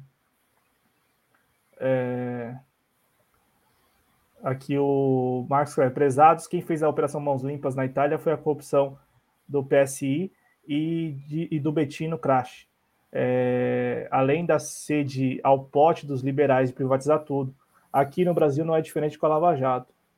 Isso aí. É, Leandro, podemos seguir rapidamente para um outro tema, rápido mesmo aqui, é, para a gente até encerrando. Tem um vídeo que o presidente Bolsonaro está lá em Roma, né, participando do, do, do, G20. Aí rolou ali a mídia já falando que ele só conversa com. E, eu, e isso é, é, é, é bom para a imagem do Bolsonaro, pior que é isso. Né? a mídia falou que o Bolsonaro está conversando com garçons lá.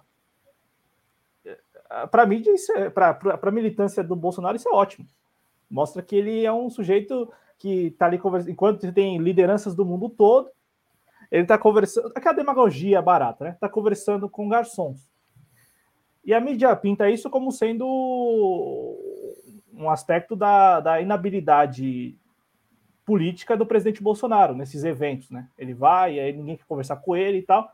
Só que rolou um encontro dele com o Tayyip Erdogan, que é o presidente da Turquia. Vamos escutar o que ele fala e o Leandro comenta na sequência.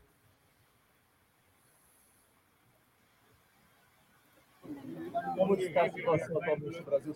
Tudo Economia voltando bem forte. The economy is picking up back again very strongly. Recovery. A mídia, como sempre, atacando. Mainstream media, as always, against Estamos resistindo bem. Withstanding pretty well. Não é fácil ser chefe de Estado em qualquer lugar do mundo. It is not an easy task to be a head of state anywhere in the world. You have a lot of oil resources. E o Brasil tem muitos recursos petrolíferos. Tem, tem. Petrobras. Petrobras. É um problema.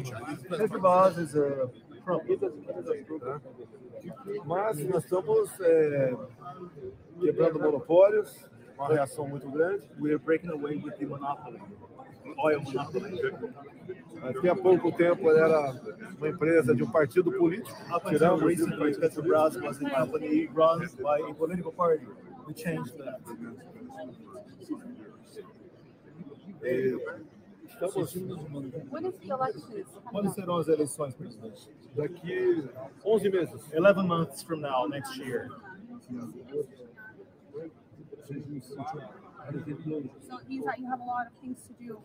Significa, portanto, que o senhor tem muito a fazer, então, por ocasião das próximas eleições, presidente. Estou bem, tenho um apoio popular yes, muito grande. I'm doing pretty well, by the way. I have tremendous popular support. Temos uma boa equipe de ministros. We have a good team of cabinet Não aceitei indicação de ninguém. I did not accept any political appointments. I appointed all my ministers. Prestigiei as Forças Armadas. Of course, I try to uh, attach special attention to the armed forces. Um terço dos ministros são militares, one third, profissionais. One third of my cabinet ministers are career militaries, and these are professional members of the cabinet. Third. It's no easy task. We're doing fine. Fazer as coisas certas é mais difícil. Doing things right can be more difficult.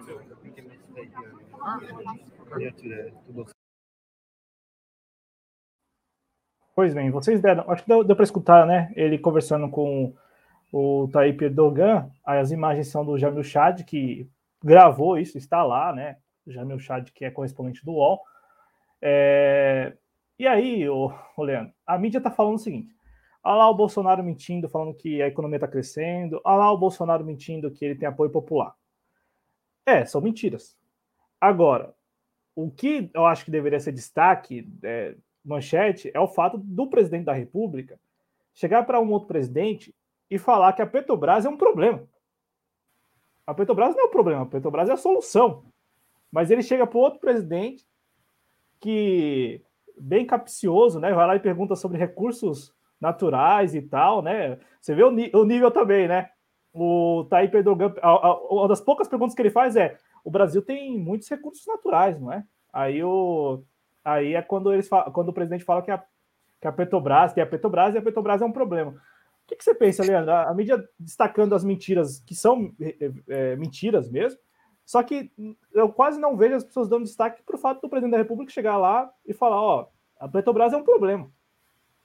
Então venham, venham, quem estiver aí fora, venham ao Brasil para a gente é, resolver este problema. E a solução do problema, na cabeça desses caras aí, é fatiar ainda mais a Petrobras até que ela se torne uma empresa privada. Tá, uma coisa que me, que me passou pela cabeça agora é, é que ele, ele foi eleito com a ajuda de um pessoal ali dos Neocon, né, do, do Steven, Steven Bannon, e esses caras aí têm um, não sei se é, a, até onde a coisa é séria, mas é, é, parecia que eles tinham um plano assim realmente de fazer uma coisa internacional, né? Então tu vê que parece que eles tentam carregar um capital político. Uh, esse pessoal aí do no, o trumpismo, o bolsonarismo, talvez ali em outros países, eu não sei como é que isso aí acontece, como é se eles estão trabalhando lá também, mas me passou pela cabeça agora isso aí, é, ele conversando, ele com essa conversa aí, uh, ah, para tentar demonstrar e tentar demonstrar e carregar esse capital político. Então, é, é, é alguma coisa que me passou agora, justamente, tipo, é outro daqueles bilhetinhos que tu, tu tem que escrever e colocar ali na, na lousa para sempre olhar quando der um, quando aconteceu alguma mudança de cenário, sabe? Porque esse Steven Bannon, ele. Eu acho que ele não sumiu. Deve estar tá aí, esse pessoal que apoiou ele também, esses Neocon aí, deve estar tá aí, deve estar tá trabalhando em causa própria também, né? Claro que aí tem os jogos de interesse. Esses Neocon é um ponto. Né? Agora é um absurdo, né, cara? É um absurdo essa toda a entrega das nossas, das nossas riquezas aqui. Uh, porque assim, é, a gente, se tu olhar, é a gente sempre aprende que o Brasil é um país de dimensões continentais e tem muitos recursos, né? Se a América do Sul se unisse, ia ser assim uma potência, mas eles fazem questão de jogar veneninho aqui, fazendo a gente brigar uns contra os outros. Na própria América do Sul, né? Agora estão fazendo reuniões aí Colômbia e Brasil, não sei, vão querer colombianizar o Brasil. Uh, então, a nossa capacidade produtiva, a mão de obra, cara, a gente tem muito, tem mais de 200 milhões de habitantes aí, mais de 200 milhões de pessoas com poder de trabalho, um poder de transformação, com recursos minerais, e o pessoal, a gente está vendendo tudo está vendendo tudo, está dando, está dando nossos recursos, estamos tá, entregando nossas mãos de obra. Cara, se tu parar para analisar a, a, desnacionalização das empresas, então o potencial de trabalho dos trabalhadores brasileiros está indo em favor de empresas de fora. É, o cenário que a gente está é, é, é uma desgraça, uma desgraça. Agora a gente tem que reverter isso aí, porque o país ainda é o mesmo, né? É, só que aí, aí é que tá. O problema é, é, dar um revés nesse. dar um giro e falar assim: chega, agora esse país é nosso, as nossas riquezas, os nossos trabalhadores vão trabalhar em causa própria, os recursos minerais daqui vão ser nossos. O problema é fazer isso, né? E problema maior é quando o pessoal fica em torpor, induzido ou numa ilusão aí partidária achando que um, um mero procedimento eleitoral vai mudar as coisas. Não, não, não é bem assim, não. É, assim, é né? meio triste, Cláudio, é meio triste, mas assim, ó, capacidade de mudar a gente tem. Só não pode se iludir, né? Não, não dá para se iludir e justamente aí a gente pode entrar em N aspectos dessas ilusões e essas pesquisas é uma desses aspectos de ilusão. Ah, o Lula já ganhou está com 70% dos votos. Não, e, e eu, eu, eu, toda vez que eu tenho a oportunidade de perguntar para alguém aqui no ar e tal a respeito disso, eu, eu, eu pergunto porque eu quero ver da pessoa também o que, que ela está pensando, né? Assim, é, dá para apostar todas as fichas, ou, que seja, algumas fichas, é, nesse cenário que está, sendo, que está sendo construído pelas pesquisas? Até agora, felizmente, as pessoas têm sido também receosas em relação às pesquisas eu já me sinto um pouco mais tranquilo, porque está é, longe de ser, o, o, a realidade está longe de ser essa pintada pelas pesquisas. Tanto é, Leandro, que a, as manchetes agora nos portais e tal, até porque é final de semana, então não tem muita notícia, então todo mundo está falando disso, né, desse encontro do Bolsonaro ali, meio que por acaso com o Edorgan. É, e sobretudo do que ele falou sobre economia crescendo e apoio popular. E aí a mídia hegemônica, a, a Folha, inclusive, acho que usou esse termo, é, que o Bolsonaro quer ver. É, aqui, ó. Ao falar com o Edorgan, Bolsonaro dá informação, informações falsas sobre economia e popularidade, já imputando ao presidente a peste de mentiroso, né? De ó, tá mentindo lá, vai ao G20, conversa com o garçom e quando conversa com algum, algum líder global ainda mente. É, é, é, é, esse o perfil, né? Só que a gente também tem que entender que para o presidente Bolsonaro, o que conta é que quando ele foi à rua, ou quando ele está indo às ruas, ele encontra muita gente apoiando ele. Então, ele não considera como referência a pesquisa da Datafolha, ou a pesquisa, sei lá, do IPEC, ou a pesquisa do próprio Poder Data. E quando a gente olha para essas pesquisas que têm metodologia e tal, elas dão que o presidente é, seria é, impopular para mais de 50% da população, 50 e poucos por cento. Mas ainda resta 50%, lá 40 e poucos por cento, lá segundo essas pesquisas com metodologia, que ou, ou aprovam o trabalho dele, ou se dizem ali, é, não digo neutras, mas ó, não, não apoio nem, nem, nem, desaprovo, né? Não, não aprovo nem desaprovo. Então, assim, a referência do Bolsonaro é, são as ruas. Aí entra, por exemplo, a crítica ao ex-presidente Lula. Aí entra a crítica, por exemplo, até aos outros pré-candidatos, Ciro Gomes e tal, todos os outros. Quando, quando eles estão nas ruas, quando eles estão em eventos abertos, eles conseguem reunir é, um número de pessoas que o presidente Bolsonaro consegue reunir, tudo bem, o presidente está com a máquina. Eu acho que o Lula, o Lula com a máquina não seria diferente, reuniria muito mais pessoas do que qualquer outra pessoa, do que qualquer, qualquer outra figura política o Ciro também, enfim. Com a máquina é muito mais fácil reunir pessoas ali que te apoiam do que, do que qualquer outra figura política. Mas é, quando essas, essas outras figuras políticas estão indo às ruas, elas encontram é, apoiadores, e muitos apoiadores, como o presidente Bolsonaro ainda encontra, passado três anos. Essa semana, ontem, lá na oficina, um rapaz chegou lá e começou a falar espontaneamente sobre o Bolsonaro colocando-o como sendo um sujeito ungido de Deus. E, e, e o, o, pior é que falou isso, como eu disse, voluntariamente. Eu não perguntei, ninguém perguntou nada. Então ele, por conta própria, falou: todos são contra o cara. Sabe, sabe, quando Deus unge, não tem ninguém que tire, ninguém derruba. É, foi esse o tom da conversa, de maneira voluntária, sabe, o Leandro, orgânica, partindo de um sujeito que não é filiado político, não é filiado de nenhum partido, não faz parte de nenhum movimento político, é um brasileiro que recebe notícias aí, enfim, e está acompanhando também apreensivo tudo que está acontecendo pelo lado dele, do lado de quem apoia. Então, passado todo esse tempo, o, o, o Leandro, as pessoas ainda tem muita gente que o apoia, muita gente mesmo, né? em relação a, a, a esse ponto da, da, Petrobras, eu com certeza daria muito destaque a isso, porque o presidente vai lá e diz que a, a, a maior empresa do país é, é um problema. É um problema. Esse é o diagnóstico do Bolsonaro, é um problema. É, foi a resposta que veio à cabeça dele. É, o que é a Petrobras? A Petrobras é, a, é o problema. É um problema. Eu, eu fico imaginando o, o, líder desses outros países aí pensando, meu Deus, esse, esse cara não é possível que ele está falando uma coisa dessas. É, o tradutor passando pro Edorgan e o Edorgan. Tanto é que ele não fala nada, né? Você viu lá, o Edorgan ele fica calado, né? Ele fica quieto ali, é, imóvel, né? Não, perigoso e o tradutor pensar assim: é, o, o, o, meu líder aqui vai achar que eu estou traduzindo errado e agora. É, é. Ah, ó, e tem uma, tem uma foto aqui, só para a gente terminar esse, esse momento aqui sobre o Bolsonaro lá e tal. Rolou isso aqui, ó. Rolou isso aqui lá, lá na reunião do G20. Ó.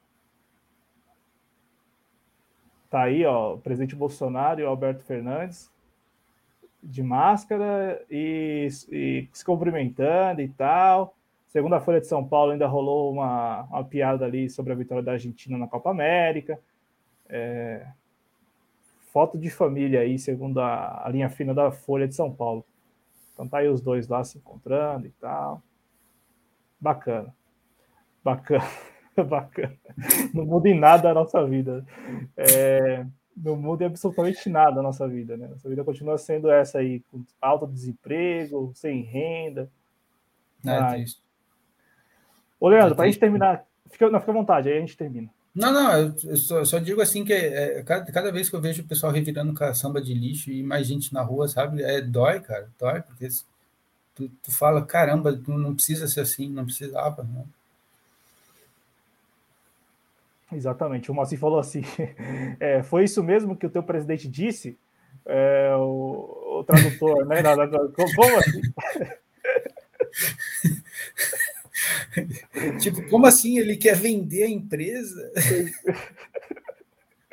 Não, mas a, a, pergunta foi capiciosa, né? Aquela pergunta do tipo assim: olha, o Brasil tem muitos recursos naturais, né? Tipo, e aí? E aí? A gente tem um monte de recursos, vocês não querem um pouco. Está é, traduzindo certo isso aí? É fácil assim? Eu pensei que seria mais difícil. É, e, e, isso na mesma semana em que o Walter Braga Neto vai lá à Câmara dos Deputados, né, na Comissão de Relações Exteriores, e diz que ah, privatizar a Eletrobras e a Petrobras não influencia em nada na soberania nacional, na nossa soberania nacional. Não influencia em nada. Nada. Ah, cara, Tristeza. O, o, o, problema é que eu já ouvi de gente assim que tem negócios pequenos, pequenos negócios, franquias, essas coisas, o pessoal elogiando que o Guedes fez muita coisa, porque assim, se não fosse o Guedes aí teria que ter tido muita demissão e redução de salário e tudo mais. É, então assim tem que, eu, eu acho que tem que tomar muito cuidado, tem que tentar analisar fora das nossas bolhas. Isso, isso talvez não é muito fácil, né? Talvez é, é, é, a gente tem que tentar ter uma visão mais ampla, porque realmente, então o, o, o que pode nos surpreender é, é algo que assim a gente realmente deveria tentar trabalhar para que isso não acontecesse. Então, por exemplo, aí veio o nome do Moro, aí você se surpreende, você fala, não, então agi errado, eu não deveria ter me surpreendido, então faltou análise, né? Ah, então a gente tem que tentar, tentar sair das nossas bolhas, porque ah, do mesmo jeito que, que a gente sabe todos os problemas que tem, tem muita gente que está elogiando o Guedes, cara. Tem muita gente que está elogiando o Guedes. É impressionante. É, e é também muito curioso como, se não fosse a pandemia, talvez a percepção seria outra, né? Porque, por exemplo, o bem, que é. O, o governo Bolsonaro, ele, ele, ele, ele reivindica políticas, supostas políticas públicas que foram adotadas em razão da pandemia. É, o bem, que é aquele problema lá de pagamento de parte dos salários para não demissão de, das pessoas e tal, só se deu porque nós vivemos a pandemia. Se não tivéssemos vivido a pandemia, o governo teria auxiliado pequenos, médios empresários aí com pagamento de salários, né? De salários dentro da tabela lá do, do, do, do, do seguro-desemprego. O governo fica aí reivindicando o auxílio emergencial. De fato, pagou, está pagando, mas só pagou porque estamos vivendo a pandemia. Porque se não fosse a pandemia, o governo federal como não conseguiu cumprir, por exemplo, ano passado, nem mesmo a, a 13 terceira parcela do, do, do, Bolsa Família teria pago. Pagou em 2019 e não pagou em 2020. Você vê como... Então, assim, se não fosse a pandemia, né, Leandro, talvez a percepção seria outra mesmo, do tipo, olha, Nós temos um, um governo que não está nem um pouco preocupado com os pequenos e médios empresários, com a população em geral. Já como a mídia e também o próprio governo tem isso a seu favor, né, o auxílio emergencial, o pagamento lá do, de parte do salário, as pessoas falam, poxa, é o governo preocupado com a gente. E aí, até o Paulo Guedes, que é um sujeito que faz de tudo para não ajudar ninguém, para no máximo, no máximo, manter ali o, em curso os rios de dinheiro para o sistema financeiro, ele até sai como bonzinho, né? Ele é pintado como bonzinho. Olha lá, ele se preocupou com a gente, né? Se preocupou. Agradecer aqui ao Moacir Surdo que fez uma contribuição ao nosso canal e antes tinha escrito que é para as pessoas bombarem aqui o, a TV Jovens Cronistas, engordar a TV Jovens Cronistas. Muitíssimo obrigado, Moacir, pelo, pelo prestígio da audiência, pelo carinho, pelo apoio financeiro, sobretudo pelas suas participações, viu? Você é um cara que participa em todas as lives, assim como o Marcos Boaventura também, a Never, é, o Antônio Silva também eu tenho visto mais aqui nas lives, agradeço demais, porque é, vocês não sabem a nossa preocupação quando a gente entra no ar e não tem ninguém no chat. Então, muitíssimo obrigado pela participação de todos vocês. O Jader Barroso está aqui com a gente. Jader Barroso Neto, tá? Não sei se é parente, não é parente do, do ministro, não, hein? É, o Edorgan só está vivo pelos russos terem avisado que a CIA iria derrubá-lo. Literalmente, com avião e tudo. O Edorgan avisou a presidenta Dilma que estavam armando um golpe. Ele que lembra, relembra daquela história lá de 2013, eu acho, 2014 e tal, do, do suposto telefonema do, do, do Vladimir Putin também, né? Ou foi do Erdogan? É do, do, do Putin. E o Putin, Putin, não foi só, não, parece que não avisou só ela, não. E ela negou três vezes. O Galo cantou e. é. Não, não, não, não. Não, o que aconteceu no Brasil foi algo eminentemente interno. Hum. É, mas, mas houve um momento ali, é, antes da, da negação, houve um momento também em que isso era tido como teoria da conspiração, né? Não, isso nunca aconteceu, é, esse telefonema e tal. Aí depois veio a, a negação, né? Não, uma coisa que eu estava pensando hoje, tá? Eu não, eu, eu, sou mais novo que muita gente aí que está na política, mais novo mesmo e desde que eu comecei a acompanhar, talvez eu tinha gente acompanhando há muito mais tempo. Uh, e claro, eu também não sou partidário, né? Agora, quem está nesse meio, e tem muita gente que está nesse meio, não tinha o direito de ser ingênuo, cara. Não tinha o direito de ser ingênuo, nem de demonstrar tal ingenuidade como demonstraram. É impressionante, sabe? Uh, uh, quando tu para para estudar história e ver as intervenções e tu fala, não, tu não fez isso, não é possível. Cara, cara, não, não, não tem desculpa, Cláudio. Não tem desculpa. Um, um, país do tamanho do nosso, as, as histórias que já teve de, de todo o imperialismo aí, o pessoal ter agido dessa forma, cara, não, não, não dá para aceitar. Não dá. Um país igual ao nosso, do tamanho do nosso, com as, as todas essas riquezas, aí o pessoal fala assim: Ô, oh, gente, a gente vai montar um banco aí, vamos se livrar de vocês vamos montar um banco aqui com a Rússia, com a China e com a Índia, tá? Ó, a gente vai lá montar, depois, quando começar a operacionalizar, a gente, a gente vai começar a se dar bem. Isso é coisa que se faça? Sério? Pensa bem, sabe? O... Vou, vou parar por aqui. É, Leandro. Que bom, que bom que você está falando isso aqui. Que quando a gente fala, às vezes eu e o Adriano a gente fala isso, o pessoal acha que a gente é chato, antipático. É, porque, sabe, necessariamente colocar o dedo na ferida, mas lembrar, né? E, pô, vamos analisar isso com um pouco mais de seriedade, né? O, o Pombo Nilson escreve: Cara, meu irmão, que é rentista e mora na Tailândia, acha que o Guedes é bom. Só essa semana que ele veio perguntar sobre o preço da gasolina. Ou seja, ele nem sabe o que se passa. Ignorante é. tá aqui.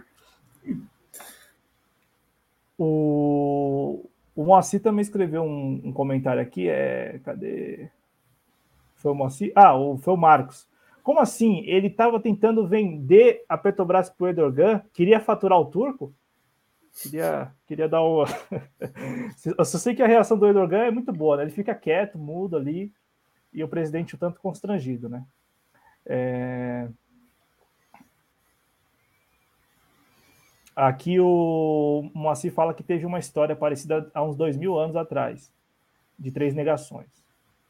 E alguém naquela história lá, ó, se deu muito mal. É... Pois bem, pois bem. Ô, Leandro, para a gente terminar, segunda-feira, greve dos caminhoneiros. O que, que, você acha? Você acha que assim, é, é, viável? interessante, interessante. É mais um, é mais um daqueles fatos ali para ver, verificar se vai ter um desembarque aí, se vai fra, fragilizar o, o, Bolsonaro.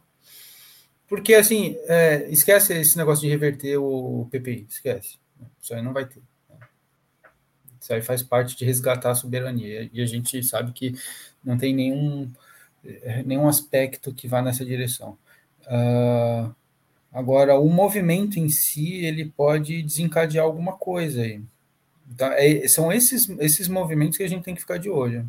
O que, que vai acontecer? Vai, se vai fragilizar o, o Bolsonaro, se vai começar a ter um desembarque, ou se vai ter alguma negociata por baixo dos... Porque, assim, eu acho ainda que falta passar a reforma administrativa, Cláudio.